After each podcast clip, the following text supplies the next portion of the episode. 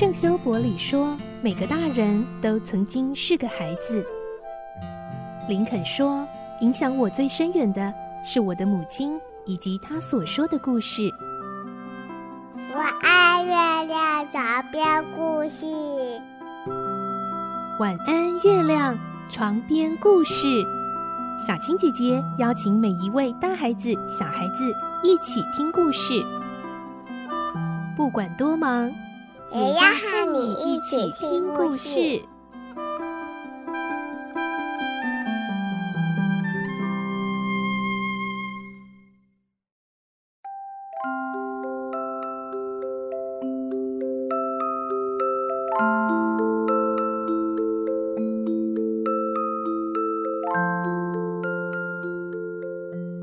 晚安，欢迎你和我们一起听故事。我是小青姐姐，我们继续听《所罗门王的宝藏》的故事。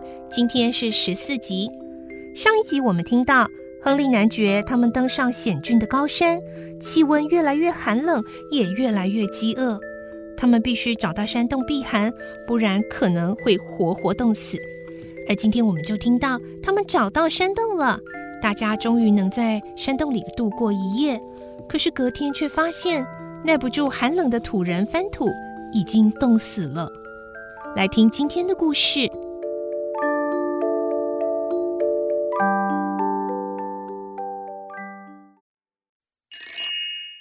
所罗门王的宝藏》十四集：山洞中的一夜。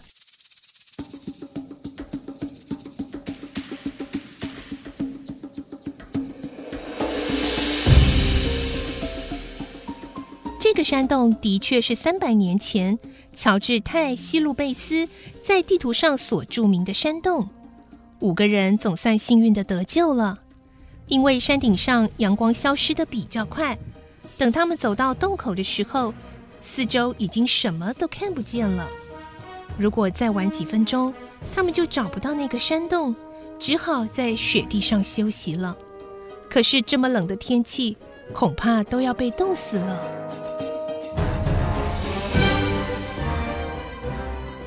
他们走进山洞，用手摸索着向前走。山洞并不大，但是比睡在雪地上要好得多，而且风也吹不进来。大家把身体紧紧地靠在一起，每个人喝了一口白兰地。这是最后的一点酒了，一个人只能分配到一口酒。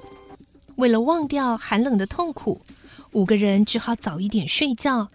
但是零下几十度的寒气，实在叫人无法睡得着。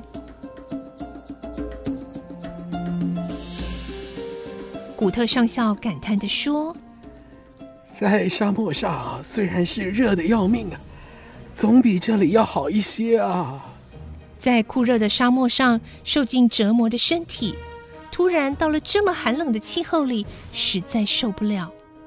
生在热带的番土尤其可怜。他整夜冻得浑身发抖，牙齿打颤。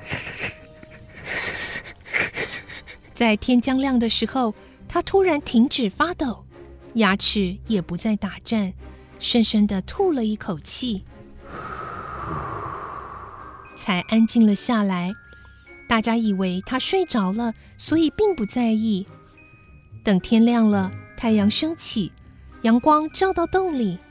大家才借着太阳的温暖舒展一下已经冻僵的身体，可是只有翻土仍然像石头一样躺在那里丝毫不动。克达缅说：“咦，翻土怎么了？”古特上校也说：“啊，他已经死了，哎呦，真可怜呐！”阳光下，大家看到番图已经死了，吃了一惊，立刻远离他的身体。番图深深呼出的那口气，原来是他最后的呼吸。太阳升高了，阳光已经照到了洞里面。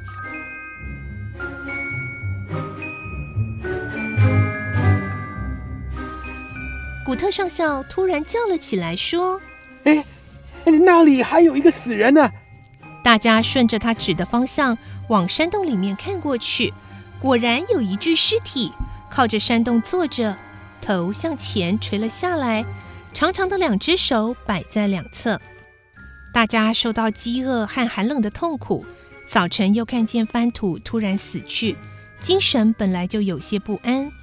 这时候又发现了一具死尸，而且也不知道他的姓名和来历，所以亨利男爵、柯达冕、古特上校和文保博都慌慌张张地跑出山洞，大家都觉得有些害怕。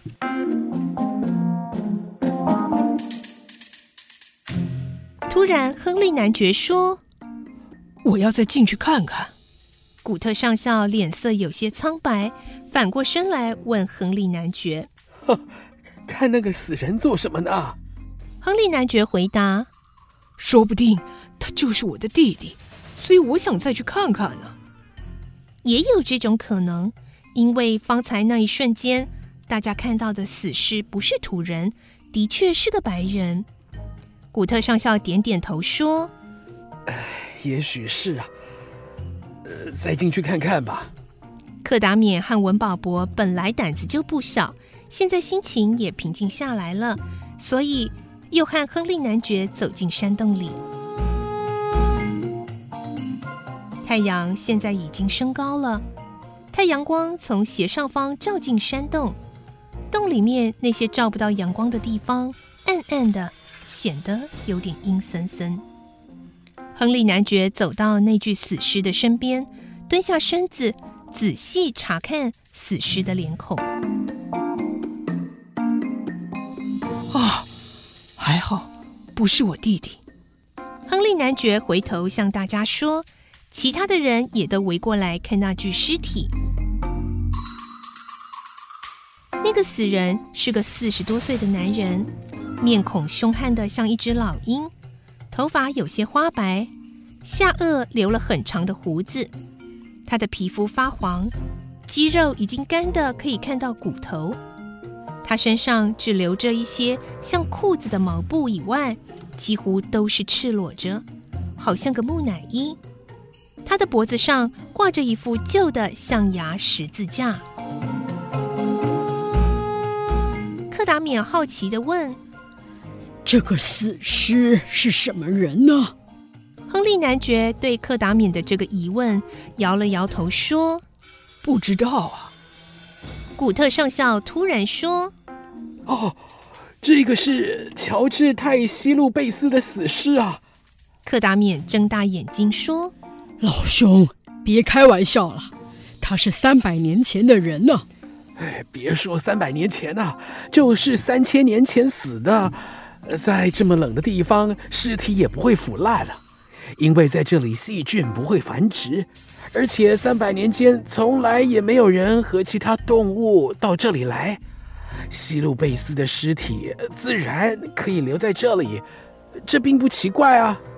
嗯，听起来倒是很有道理。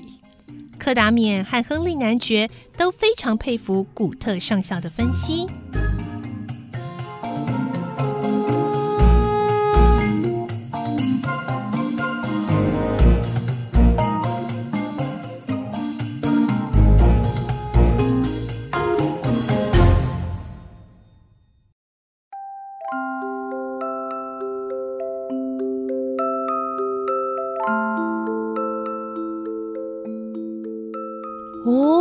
刚刚故事最后我们听到，原来在山洞里头还有一具三百年前的尸体，而他可能就是西路贝斯呢。而这个发现对他们又有什么样的帮助呢？明天我们再继续来听这个故事喽。祝你有个好梦，晚安，拜拜。小朋友要睡觉了，晚安。